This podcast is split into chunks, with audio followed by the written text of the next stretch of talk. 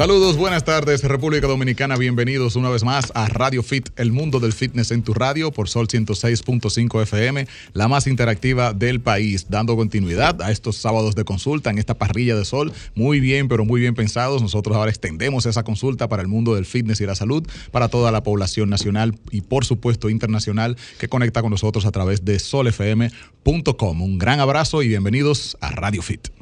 Así es, chicos. Bueno, en este sábado contamos con un lujo de invitada que ya ha estado con nosotros en otras ocasiones y siempre se quedan muchas partes de lo que es la consulta con ella pendientes y porque los temas realmente, aparte de que son largos, ella tiene una gran preparación en su área. Estamos en cabina ya con nuestra Lucy Coach que se nos va muy pronto para Punta Cana, va a mudar todo lo que son sus centros, ¿verdad que sí? Toda su consulta a Punta Cana, tan pronto como final de mes. o sea, eso son cuestión de días. Eh, hablamos un poquito de Lucy antes de darle ya entrada al tema. Lucy es cofundadora de Biomotion DR, Biomotion DR, asimismo en Instagram lo buscan, que es un centro de entrenamiento personalizado. Ella también tiene una especialidad en la parte de nutrición, eh, se enfoca mucho en la parte de medicina deportiva, nutrición deportiva, entrenadora personal. Y bueno, aquí hay una serie de cosas que ella misma nos puede decir que son antropometrista, eso no, no, no lo había escuchado. Esa parte nos hablas un poquito de eso. Y por supuesto, ella es una guía en su cuenta de Instagram para desmentir los mitos sobre sobre salud y fitness, que son bastantes y que nos llevan a cometer muchísimos errores. En el día de hoy vamos a conocer un poquito más de nutrición, entrenamiento y suplementos con Lucely Ten, arroba Lucy raya bajo coach. Bienvenida, ¿cómo estás, corazón? Gracias por la invitación, buenas tardes. Bueno, gusto tenerte última vez en vivo, me imagino, en unos cuantos meses, porque ya te traslada para Punta Cana, ¿verdad? Sí, es correcto. Ok, Biomotion va a estar allá. Sí, vamos a estar en Punta Cana, en la ciudad deportiva, que es realmente es en Bávaro. Y voy a continuar con la consulta aquí. Voy a estar viniendo cada 15 días a consultar durante dos días continuos. Ah, y también allá en Punta Cana. Ah, excelente. Y los entrenamientos van a ser todos allá. La parte ya de, de personal trainers. Aquí solo me quedaré con coaching remoto. Ok, bueno. Y me imagino que algunas de esas consultorías como tal, por supuesto, no el entrenamiento, sino la consultoría, tú también de manera virtual estás, eh, aplicas ese sistema o tú prefieres hacerlo siempre personalizado? Virtual solo con las personas que viven fuera del país. Las personas que viven aquí, eh, por lo menos en, en Santo Domingo y Punta Cana, presencial. Fantástico. Bueno, ya saben, aprovechen los últimos días aquí en la capital y ya el resto pues será para Punta Cana y virtual con nuestra especialista. Eh, Lucy, bueno, surfeando un poquito, buscando libros en internet y demás para aprender sobre este tema, me encuentro con un acápite muy interesante que dice que vamos a comer, porque los títulos de los libros en su mayoría está que si la dieta sin carbohidratos, que si la dieta sin grasas, que si la dieta keto, que si la dieta paleo, que si la dieta no sé qué. O sea, según todas las dietas hay algo que tenemos que eliminar y cuando juntas todas, al final te quedas sin nada que comer. Exactamente. Entonces, cuando una persona empieza a querer ponerse en forma y quiere aprender a comer de una forma saludable, perder peso, y encuentra tantas fuentes de información distintas, tantos diferentes coaches con su escuelita, entonces la verdad que hay mucha confusión y sobre todo hay mucho miedo de, caramba, cuál va a ser el camino correcto a coger. Entonces, por ese lado, ¿cómo nos podemos eh, manejar cuando estamos iniciando una vida sana y vamos a empezar de cero? No tenemos los conocimientos. Entonces, ¿qué pudiéramos tener como lineamientos básicos para aprender a comer?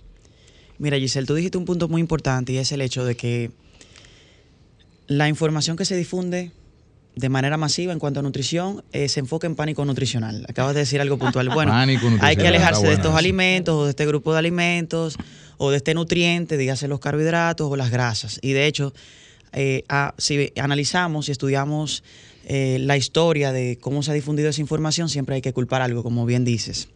Y las personas empiezan a creer, bueno, es que la información se contradice mucho y uno no sabe qué creer. Realmente la información veraz y la información fiable no es contradictoria. La información que es basada en evidencia científica, de hecho, la, nutrición como ciencia no se contradice en sus informaciones. Todas las informaciones son eh, coherentes entre sí y al final una complementa a la otra, exactamente. Entonces, lo que, lo que se tergiversa son las fuentes de información que pueden ser veraz o no, o pueden ser tergiversadas o no, porque a veces, inclusive en la información que escuchamos, hay parte de, de la información que es cierta, pero cuando vemos entonces el discurso completo, se tergiversa parte de la información y por tanto la información se tergiversa. Entonces, para a las personas. Escogen una parte de cada tema, de cada verdad científica. Y le dan su toque, vamos a decir. Y mayormente lo que hacen es que toman una partecita de la verdad y lo que tratan es de modificarla para validar sus sesgos o las informaciones que ellos pensaban que era cierta o, básicamente sus opiniones. O sea, el tema aquí es que si tú eliges una corriente específica, entonces tú te haces ciego de las otras verdades. Exactamente. Y tú entonces te vuelves como muy absolutista. Mira, te voy a poner un ejemplo puntual. Ajá. De hecho, el- lo que mencionabas yo lo publiqué en estos días, lo publiqué en mi historia en Instagram, en donde un doctor posteó un grupo de libros, en, básicamente era un meme. En, en este post habían varios libros y de arriba él ponía, bueno, si nos si sacamos la información de todos estos libros, al final no nos va a quedar nada que comer. no comemos y lo sumamos todo. Y yo puse el hashtag no al pánico nutricional. Entonces, a raíz de eso, un seguidor, una persona que tiene tiempo siguiéndome y de hecho me ha comentado por DM eh, dando una retroalimentación positiva de cosas que he publicado y que le han servido, él me dice, no, porque el ayuno intermitente tiene evidencia científica. Ajá, Juan. Porque uno de los libros que estaba en el meme habla precisamente de los beneficios del ayuno para la composición corporal, o sea, para perder grasa y para la salud. Y yo le dije, sí, es cierto, tiene evidencia científica, pero evidencia que quieren tergiversar, entonces al final volvemos a lo mismo. Simplemente infunde ese libro el miedo a comer. Una cosa es que tú me hables de las bondades del ayuno y otra cosa es que tú difundas el miedo a comer. O sea, estás básicamente exagerando la información con cierta parte de tergiversación para que las personas en- entiendan que el ayuno es superior a otras formas de alimentación. Es superior a comer. Exactamente. Y al final necesitas comer para vivir. O sea, Claro. tampoco podemos sacar las cosas de contexto. Y ahí viene el, te- el te- el tema, que toman parte de la información, la sacan de contexto y al final tergiversan toda la realidad. Y estaba hablando con esta persona y me dice, no, porque mira, el ayuno eh, tiene beneficios en esto en la salud y en esto en la salud y demás. Y yo les decía, es correcto, pero también esos mismos beneficios lo, lo tiene cualquier forma de déficit calórico que te garantice un déficit energético de un 20%. Es decir, si tú llevas un consumo calórico de, de calorías, ¿verdad? Diarias, de 20%, de menos de 20% de, de lo que requieres para mantener tu peso, vas a ver los beneficios en, en la salud que provee el ayuno. O sea, simplemente el ayuno provee beneficios por el déficit calórico que provoca. O sea, no, No es es por ser porque en sí. la magia de que cuando me acabo de levantar o por esas horas específicas. Es que al No. final, como tú suprimiste un tiempo de, de comer, Terminas comiendo en la menos. suma del día terminas comiendo menos. Terminas bajando de peso Sí. y por el control de peso generado por un, por un déficit calórico vienen los beneficios en la salud. Ok, Pero no es menciona- específicamente porque haya sido en la mañana. Exactamente, exactamente. Y algo muy importante, mencionas un 20%. Muchas personas cuando inician Eso dieta... es un déficit mo- moderado. Exacto, No muchas- es matarme de hambre, ojo. Exacto. Casi siempre la mayoría de las dietas se van hacia un 40 o un 50%. o sea, Exacto. casi por, la más- mitad. por lo menos un 30. Sí. Y casi siempre esto es insostenible a la larga. Claro, Porque- por supuesto. Porque es un recorte muy fuerte. Exacto. Cu- Cuando hablamos de un déficit calórico de 20%, 30, 40, ¿cómo podemos ilustrar eso?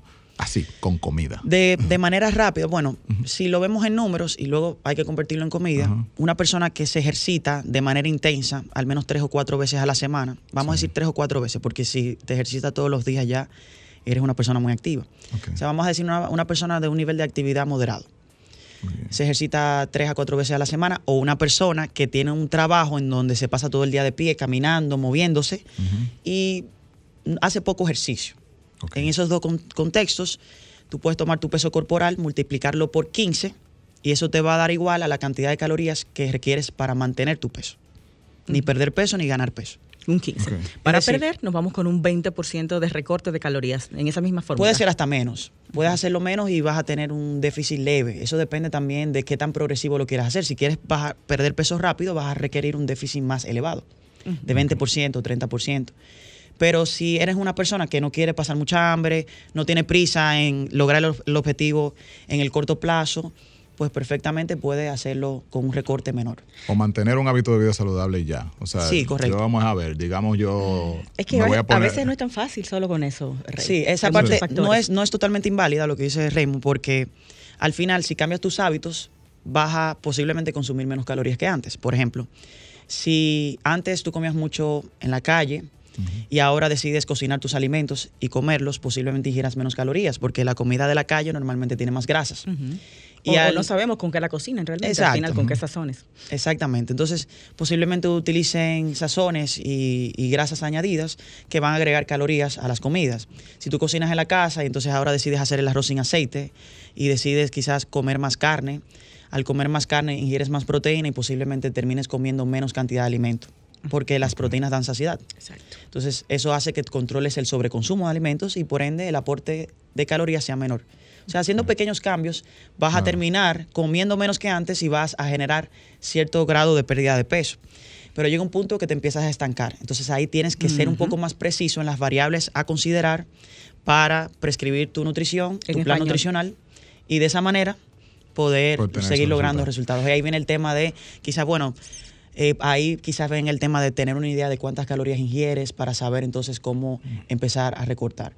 Independientemente de la forma que utilices para perder peso, lo que sí se ha evidenciado es que requerimos de algún método de control de porciones para lograr un cambio en el peso corporal, sea perder peso o ganar peso. Buenísimo. Tenemos que hacer una pausa. Bueno, allí eh, tiene una preguntita antes de eso y como quiera cuando regresemos, yo quisiera como eh, ilustrar con el, con el ciudadano promedio que está comiendo como sea, como comemos normalmente un dominicano promedio y que, bueno, quiere tomar un ajuste. ¿Qué comiendo allí? ¿Mm? Cuando yo llegué, ¿qué tú estabas comiendo? Yo estaba comiendo arroz blanco con pechuga de pollo. Ok, bien. Está bien. Excelente, excelente.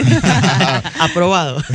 Franklin nos marca una pausa. Eh, Lucy, Rey, hablamos de cambiar hábitos y de mejorar hábitos y demás. Pero señores, el tema comida va relacionado directamente a la parte emocional y psicológica. Si estamos pasando o si padecemos eh, situaciones como ansiedad, depresión, insomnio, todo eso va a incidir en cómo comemos, en las cantidades, en las horas, el tipo de alimentos. O sea que no solamente cambio de hábitos, entran otras variables ahí también que tú como coach seguro tienes que manejar en día a día. Entonces mi pregunta va, si tenemos personas que quieren cambiar sus hábitos, reducir sus calorías, pero están pasando por situaciones de enfermedades mentales, como son ansiedad, depresión, eh, ¿te manejas ahí de una forma específica con esta persona? Ya sea con medicamentos para suprimir el apetito o hay alguna otra, eh, estrategia. alguna otra estrategia que tú puedas utilizar como coach. Vamos con eso luego de la pausa. El fitness es para todos. escuchas Radio, Radio Fit. Fitness, salud, solo en Radio, Fit. El mundo del fitness en tu radio. Estamos de vuelta. Este es el mundo del fitness en tu radio, Radio Fit. Y pues antes de irnos a la pausa, dejamos unas inquietudes allí para nuestra especialista Lucy Coach que está orientándonos hoy en materia justamente de alimentación. Giselle, tú dejaste una pregunta antes de ir a la pausa, yo luego agrego la mía. Sí, todos sabemos que con la comida desahogamos muchas emociones, compensamos muchas cosas eh, y muchas veces eso de tú sentarte con un coach y que el coach te diga, mira, esta es la dieta, vamos a cambiar los hábitos, vamos a ser saludables, pero no tome en cuenta que tú tengas algún cuadro de temporal o permanente, ansiedad, depresión, estrés. Eh, estrés. O sea, hay muchos factores que van a incidir en ese éxito y puedes tener el mejor coach, pero si no se toma en cuenta esta parte, pues no va a haber éxito en un cambio de hábito ni en enseñar a comer a nadie. Entonces, Lucy, cuando te llegan casos así, eh, temporales, permanentes, situaciones como estas, emocionales, psicológicas, eh, ¿cómo te ayudas para poder manejar la nutrición de una persona así y que aprenda a comer? Mira, tú mencionaste algo importante y realmente sí es importante considerar eh, el estado psicológico del cliente o el asesorado antes de hacer recomendaciones nutricionales o incluso un protocolo nutricional.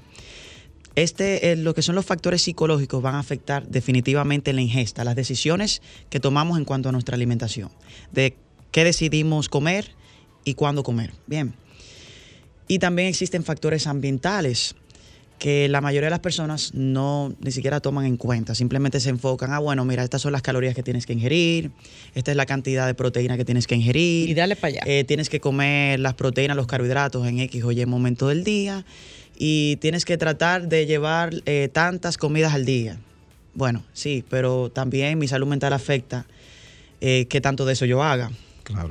O inclusive que yo en un cierto momento, aunque tenga la voluntad de no hacerlo, bueno, me dio un atracón y bueno, le, di para allá, pero empecé a comer cosas que no debía. pero te sientes mejor al hacerlo de alguna forma. Sí. Sí. Sí, eso, de eso voy a hablar ahora. Durante, pero no después. Exacto. Y hay factores, todo dietista debe saber que hay factores, eh, otros factores externos que afectan definitivamente qué tanta adherencia haya al protocolo nutricional que se prescriba al asesorado. Están factores ambientales y eso se ha demostrado. Cosas tan simples como cuando comemos en grupo, tendemos a comer más. Mm. Cuando hay alcohol de por medio, entonces eh, se estimula el sobreconsumo de alimentos y son cosas que el, que el dietista tiene que saber porque si esos factores ambientales que afectan la adherencia a un plan están presentes, deben disminuirse para que el asesorado pueda mantener eh, las decisiones eh, afines a, a lo que es la prescripción que se hace de la nutrición. Lucy, tomando esto en cuenta, tú eres pro indicación de medicamentos que te ayuden a suprimir el apetito, a manejar la ansiedad, eh, inclusive hasta mejorar el sueño. ¿Tú eres pro medicación para ayudar a un paciente con este cuadro eh, psicológico, emocional? En algunos casos sí, pero lo primero que se debe abordar es posibles causas de estos factores y si pueden ser abordadas a través de cambios de hábitos. Normalmente siempre se necesita algo más y en esos casos entonces se puede recurrir a suplementos que tienen beneficios en este sentido a mejorar el sueño, a mejorar también la relación apetito-saciedad. Mm. Y, y con esos, estos suplementos en muchos casos ni siquiera se requiere medicación. Aún así, si la persona sufre alguna enfermedad mental, como depresión, ansiedad, eh, bipolaridad, etcétera, que pueda afectar cómo se comporta en cuanto a la comida, en muchos casos sí se necesita medicación, pero ya esa parte, si es por causas de salud mental, lo ideal es que visite al psiquiatra y le haga las recomendaciones del lugar. Si no hay factores relacionados con la psicología, si hay fármacos que pudieran ayudar y de esa manera, por ejemplo, en el caso de, de temas con el apetito, hay un apetito bajo, hay fármacos que pueden ayudar, pero normalmente sí te puedo decir que en la mayoría de los casos ni siquiera se necesitan. A veces las personas llegan al fármaco y ni siquiera han identificado posibles causas o han atenuado quizás eh, inclusive herramientas nutricionales que te pueden ayudar. Porque al final, por ejemplo, si una persona, bueno, me toca comer mucho para subir de peso, a veces es un tema de, de no satanizar alimentos y toma- tomar en cuenta de que quizás tenga que consumir alimentos que te aporten muchas calorías y que quizás no te aporten muchos nutrientes por unidad de peso. Mm. Y ahí viene quizás el tema de que te comas un cereal de desayuno o te comas, por ejemplo, una hamburguesa Y que lo puedas vivir sin culpa. y que esté obviamente dentro de tu plan, ¿verdad? Y lo puedas vivir sin culpa y de esa manera poder atenuar el consumo de calorías que requieres para subir de peso. Entonces a veces las personas dicen, bueno, eh, tienes que comer más, sí, pero nada más estoy comiendo arroz y pollo y tengo que consumir muchísimas calorías. Bueno, muy difícil se te haga consumir tantas calorías De arroz y con de pollo. arroz, pollo y batata Exacto. que es lo que más se promueve en el fitness. Entonces, si realmente es un tema de apetito, no un tema de la, de la aplicación de la dieta, eh, de la prescripción de la dieta hacia las calorías que se busca obtener para un objetivo de aumento de peso en este caso, entonces hay suplementos que te pueden ayudar. Con el tema, por ejemplo, del apetito, cuando hay apetito bajo. Y Por cuando hay apetito alto, tenemos Ah, eso, suplementos. eso voy ahora. Sí, hay suplementos también. Para personas con falta de apetito, eh, dosis elevadas del mineral zinc pueden ayudar y también dosis elevadas del aminoácido lisina.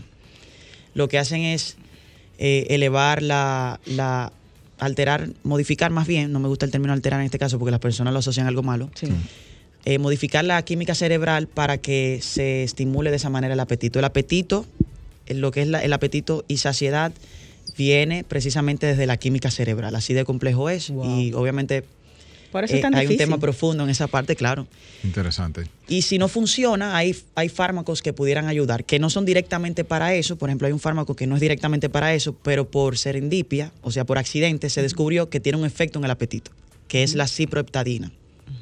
Re- De hecho, es un antihistamínico, o sea, un- básicamente un antialérgico. Y aumenta el apetito. Y aumenta el apetito, sí. Interesante. Y la lisina lo he visto en algunos medicamentos para el apetito de niños también. Sí, sí. Cuando dices dosis altas de zinc, estamos hablando de, de cuántos miligramos de zinc. De 50 a 60 miligramos al día. Ok. Y es importante saber que esto es un, un No suplemento. óxido de zinc tiene que ser alguna forma quelada, como puede ser citrato de zinc, gluconato de zinc, por ejemplo. O sea, unido a algún aminoácido. Exacto. Ok, y en el zinc hay que tener cuidado porque también resulta ser tóxico si estamos realmente en un organismo que no lo necesita y lo estamos Sí, sobre sí, suplementando. Si damos muy altas dosis, sí, pero normalmente son dosis muy superiores, así que no hay problema con eso. Tengo una preguntita aquí directa al WhatsApp. Eh, dice, yo tengo insomnio y exceso de apetito. ¿Qué me recomienda? Que seguro van las dos de la mano. Exceso de apetito, o sea, lo contrario. Mira, eh, hay recomendaciones en la dieta que puedes considerar para reducir el apetito. Y lo primero es tratar de consumir alimentos que te aporten muchos nutrientes y pocas calorías. De esta manera vas a poder comer más sin exceder eh, tu aporte de calorías diaria, ideal para no aumentar de peso. Y hay nutrientes que proveen más saciedad que otros. O sea, no solamente vas a tratar de consumir eh, alimentos que te aporten muchos nutrientes, sino que también sean ricos en proteínas, ricos en fibra y también no llevar una dieta muy baja en grasas. Es decir, en este caso, aquella muy baja en grasas, una dieta que aporte, que no aporte menos de 20% del total calórico proveniente de grasas. Eso es lo ideal para una buena relación de saciedad. Eh, también él tiene un tema y es que no duerme bien, tiene insomnio. Cuando no duermes bien. En este caso es ella, no sé si bueno, el factor. Eh, eh, al tener insomnio, esto le afecta porque cuando no dormimos apropiadamente en cantidad y calidad de horas, entonces se altera la química cerebral, inclusive los centros de, de apetito, de control de apetito y saciedad, que se encuentran en áreas cercanas al cerebro. Así que lo primero es dormir bien. Tienes que trabajar esa parte, mejorar la higiene de sueño. Trata de alejarte del celular antes de dormir. Algo importante en esta parte es que las personas a veces se van a un extremo y dicen, no, hay que apagar el celular y hay que apagar y, dejarlo a 12 metros de distancia para dormir. No, no, es así tampoco. Eso pone no loco también. Es tan simple como tú alejarte de la distracción del teléfono, estar en Instagram, estar en WhatsApp. Si lo puedes poner al lado de, tu, mesita de noche y no te distrae y te puedes dormir, no hay problema. O sea, no tienes que tampoco ir al extremo. Las personas se van como, no, porque emite ondas. Sí, eh, háblame de eso. No, eso no, eso no, nada de eso está demostrado. Realmente la, emisión de ondas eh, electromagnéticas del teléfono es muy mínima. No, y si fuera, estuviera demostrado, yo creo que la suma del estrés de que el teléfono que baja no está la testosterona, que nada de eso, nada de eso es cierto. Yo creo que suma más estrés que, el que te puede quitar tener. Sí. bueno, en estos días de hecho se celebró el Día Mundial del Sueño y de las, digamos, premisas médicas que más pude yo eh, recabar era el tema de la oscuridad, más que nada en la habitación. Sí, eso iba a decir también. Importante estar en un ambiente oscuro, que no haya eh, rafagazos de luz por ningún lado, tratar también de que esté bien una buena temperatura, no excesivamente frío ni excesivamente caliente. Y tratar de estar bien hidratado. Si supieras, Giselle, que estar deshidratado afecta el sueño. También. Sí, muy importante. Y también deficiencia de algunos nutrientes provee un mal sueño, como deficiencia de magnesio. Entonces ahí viene el tema de que las personas creen que el magnesio es un suplemento para dormir es un mineral realmente que se puede ingerir como suplemento y, es para dormir. No, realmente lo que te impide dormir bien es la deficiencia de magnesio. Por eso hay personas que tienen tres meses bebiendo magnesio en suplemento y dicen, ya no me hace nada el magnesio. No, lo que pasa es que ya supliste la deficiencia. Ahora es otra razón por la que no duermes. Si no duermes bien, entonces tienes que trabajar tus hábitos de sueño que ya mencioné y hay otros suplementos que te pudieran ayudar. Está también la melatonina en dosis de al menos 3, 3 miligramos. Eso funciona. Sí. He oído muchas cosas de la melatonina. La melatonina, de hecho, es, una hormona que producimos en nuestro cuerpo. Eso quería preguntar. Al final, todos estos suplementos que son para el sueño, la lógica es que a lo mejor tengo una deficiencia de uno de estos que no lo estoy ingiriendo por comida. Entonces, tengo Pero algunos, algunos los produces, algunos no. Por ejemplo, la melatonina sí. El 5-HTP es una neuroamina o sea, un aminoácido que tiene actividad en el cerebro que estimula la producción de ciertos neurotransmisores que intervienen en el sueño. Pero hay otros también herbolarios, extractos de plantas, que te ayudan a calmar la ansiedad y te ayudan, por tanto, a dormir bien. Ahí viene, por ejemplo, la, el, extracto, el extracto de la hoja de limoncillo, que se llama en suplemento Lemon Balm, oh, que es su nombre científico Melissa officinalis. Ayuda bastante con eso. Está también la valeriana, hay personas que beben té de valeriana. Por eso, no sé si has escuchado que los campos beben té de, limoncillo para dormir. Es por eso. ojo, no es el limoncillo de la mata que nosotros conocemos de, de, limoncillo. Sí, sí, ese mismo, la hoja la hoja de. Ah, Porque, voy a ir a reflejar una mata inmediatamente. Pero obviamente suplementos son dosis mayores, o sea que. Ok, lo aclaro porque incluso para en la región del sur, eh, en Barahona y en esas regiones, eh, le dicen quenepa a lo que nosotros conocemos como limoncillo, el que se come. Sí, en Puerto Rico también. Exacto, en Puerto Rico le dicen quenepa, justamente. Pero entonces el limoncillo como tal es, es, otra hoja para hacerte que no es la de la mata del limoncillo. Dice ella que sí. Por eso, es, la misma hoja de la pero mata Pero hay otra hoja que le llaman limoncillo que justamente para hacerte que no es de la mata la del lemon ah, el limón. El punto es que estos suplementos no son somníferos. El usted bebérselo no es que lo va a tumbar del sueño, simplemente le va a complementar una deficiencia, más que nada, y ayudarte posiblemente a tener un mejor sueño, pero no necesariamente una acción de somnífero como tal. Está buenísima esta consulta. Vamos a la pausa, volvemos en breve. Estamos con Lucy, señores, en Instagram la pueden buscar, arroba Lucy Coach, Lucy raya bajo coach, Lucy con Y, y la parte ya de entrenamientos y consultas en Biomotion se escribe arroba Biomotion DR, Biomotion DR en Instagram. Lucy, ¿algún número que podamos compartir de contacto para consultas, entrenamientos, nutrición? Sí, claro, es el 809-770-8203. De acuerdo. Pero se va a tener que ponerse Lucy Sensei, ¿no, coach? ya volvemos. Así es. Escuchas Radio Fit. Radio Fit. Hola Giselle, Julie Rey, a toda su audiencia de Radio Fit que siempre sintoniza. Vamos con cine. Esta semana vamos a hablar un poco de Batman o The Batman del 2022, dirigida por Matt Reeves y protagonizada por Robert Pattinson. Muchos creían que Robert Pattinson no era una buena opción para interpretar al murciélago, pero bueno, las cosas se han tornado para él muy bien y las cosas definitivamente los resultados han sido muy positivos.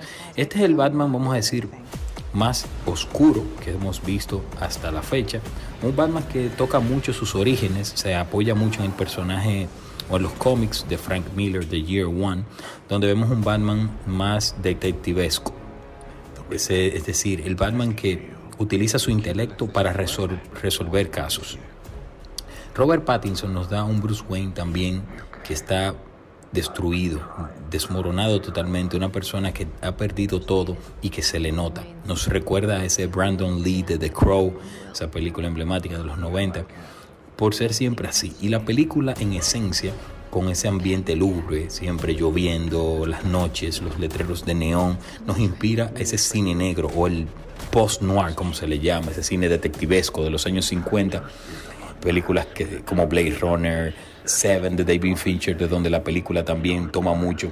Es ese mundo tan particular que crea Matt Reeves que le da a The Batman una, una, un gran punto de apoyo. Es una película en ese sentido muy bien realizada, que se le alarga un poco, el guion resulta un poco largo, con un guion un poquito más de condensado hubiera tenido mejores resultados, pero definitivamente es una película entretenida y que nos presenta a un Batman como nunca antes lo habíamos visto. O sea que ya saben, The Batman de Matt Reeves, búsquenla que sigue en cartelera y nos vemos el próximo sábado.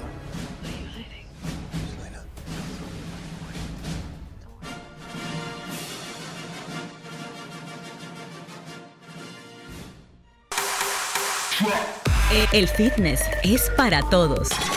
escuchas Radio, Fit. Ya estamos de regreso en Radio Fit, como siempre, promoviendo el equilibrio. Gracias a Hugo Pagán por esas recomendaciones, siempre sabia cada semana. Mucha gente tenía dudas con el, con el Batman ahora de Robert Pattinson. A mí me pareció muy acertado desde el principio, creo que. Tres horas. Viniendo, de Twilight, parecía que podía ser un tipo dark. O sea que yo creo que muy bien. La película es bien dark, ¿verdad? Tengo entendido, el tema va muy relacionado como parecido a Seven. sí, justo decía Hugo que es como la versión más oscura que ha presentado el Batman. Claro. Pero tres horas de mi vida, tengo que pensar. Bueno. es mucho.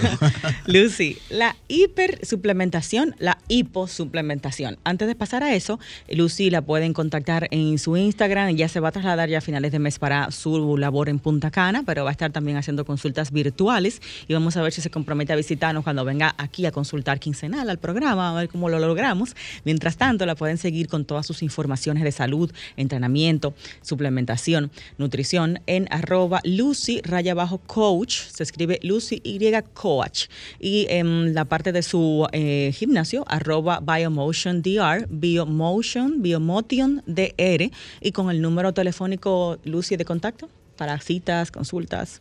809-770-8203. Perfecto. Sí, quiero completar la idea de ahorita, de la pregunta, con el tema de, hablamos del insomnio, pero hablamos también de la, de la ansiedad de comer. O sea, algún suplemento para, para no comer. Y casi siempre se de comer carbohidratos y azúcares dulces. Sí, eh, suplementos que pudieran ayudar con la ansiedad por comer, consumir alimentos altos en azúcares, grasas. A nadie le da eso de consumir en exceso brócoli. ¿Por qué será eso? ni, nada de eso, de, consumir en exceso pechuga. Es un mecanismo de supervivencia. Al final el brócoli no te aporta muchas calorías. El cuerpo lo que busca es acceso a energía y por eso normalmente te da ansiedad por consumir alimentos con alto aporte de calorías, que normalmente son altos en azúcares, eh, no necesariamente todas las condiciones que voy a mencionar, pero al menos dos o tres de las que voy a mencionar. Altos en azúcares, altos en grasas, bajos en proteína, fibra. Las proteínas y fibra dan mucha saciedad, por ende, cuando te sientes saciado, saciado, controlas el sobreconsumo de alimentos. Entonces, por eso buscas alimentos que no te den ese aporte. Y también altos en sodio. Podemos encontrar también que muchas personas a veces quieren alimentos saladitos, ¿verdad? Sí, los snacks tienen todo lo que tú has mencionado poca proteína, poca fibra, muchas calorías, mucha grasa y aquello un snack. Y las personas lo asocian a una adicción al azúcar, pero realmente es Eh, Así es yo vi una adicción a con comer. eso en una entrevista que te hicieron. es más una adicción a comer.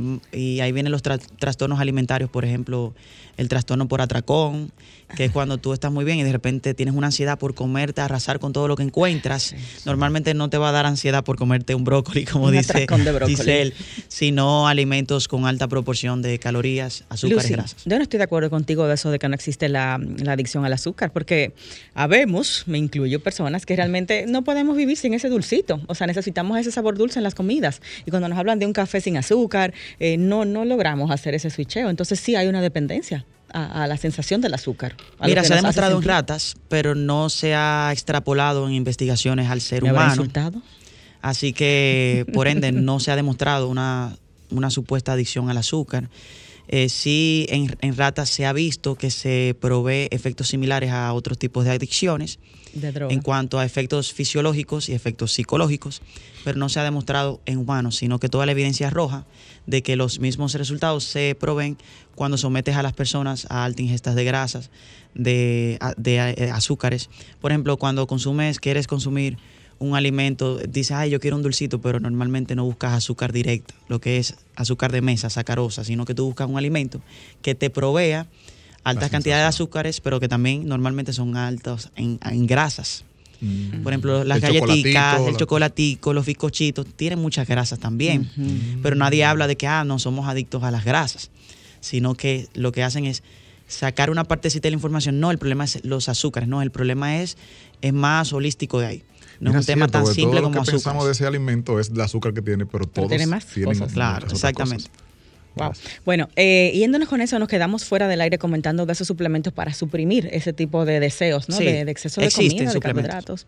Ujú. Me imagino que hay que beberse dos potes más o menos No, para que no, no. funcionen.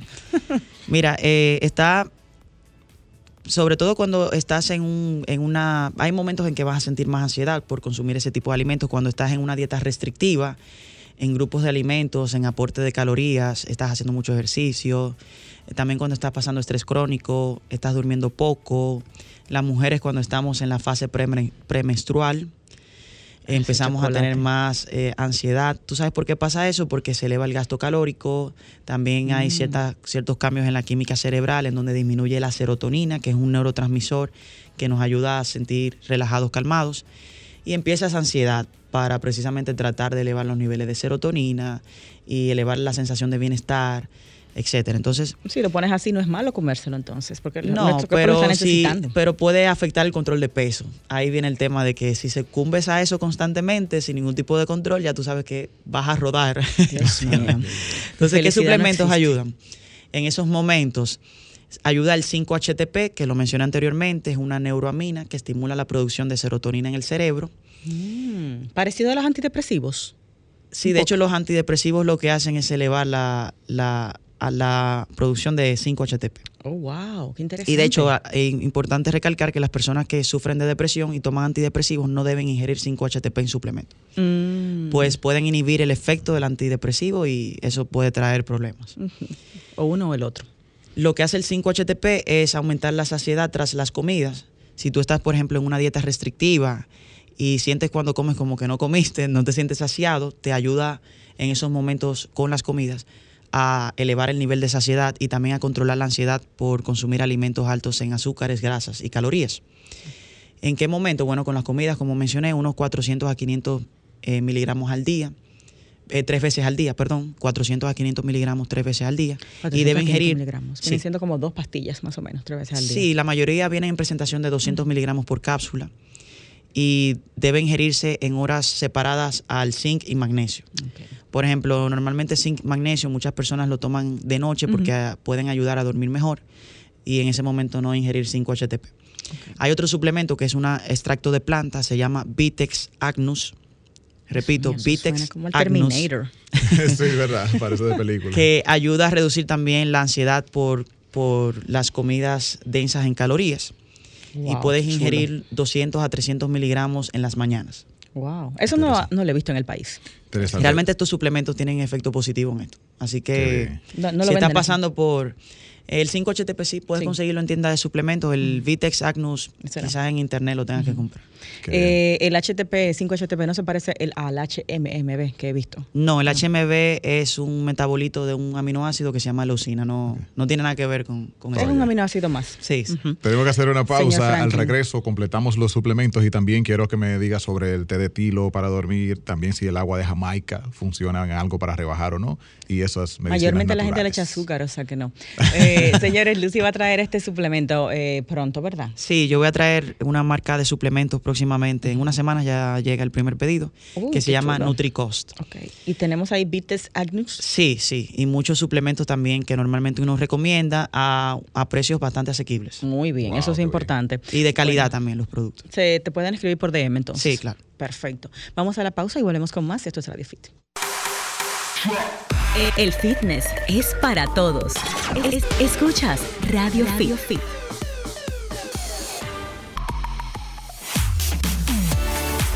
Estamos de vuelta en la parte final de Radio Fit. Eh, habíamos preguntado sobre algunas cositas naturales y qué tanto funcionaba, té de tilo, eh, el agua de Jamaica, que viene siendo la flor de cayena, eh, más Sí. bien en República Dominicana. ¿Qué tanto funciona esas cosas y cuáles son los beneficios? El té de tilo ayuda a relajar, por ende puede ser un, puede ayudar con el sueño, igual como por ejemplo el té de valeriana eh, y, y el té de camomila también. El, el té de de, de Jamaica. flor de, de bueno el agua de Jamaica realmente no Cuando tiene efecto en la pérdida de Pensé que iba a decir otras cosas. no tiene efecto en la pérdida de peso. ¿Y El en que- qué? ¿En Jamaica. algo eh, beneficioso realmente? o No, es- simplemente aporta antioxidantes y ya. Exacto. Igual que el agua de avena. cantidades, El agua de avena, sí. de hecho, te puede engordar, porque tiene el carbohidrato de la avena. Eh, bueno, sí, sí, sí, contribuye a que te pases de calorías, sí, definitivamente. Lucy, hablando de carbohidratos y bueno, de grasas, eh, ¿qué opina de esos medicamentos que inhiben la absorción de carbohidratos o inhiben la absorción de las grasas? ¿Pueden funcionarnos? Sí, pueden funcionar para perder peso. El tema es que a veces las personas lo utilizan cuando ni siquiera han atenuado una dieta apropiada. Tú lo ves que, bueno, para rebajar voy a beberme este fármaco que inhibe la absorción intestinal. También tienen sus riesgos, pueden llevar a déficit de micronutrientes, por ejemplo. eh, al tener una baja absorción intestinal, pues entonces obviamente vas a tener menos nutrientes disponibles para el metabolismo porque tienes que, tienen que pasar por la membrana intestinal estos nutrientes para llegar al torrente sanguíneo y luego a la célula.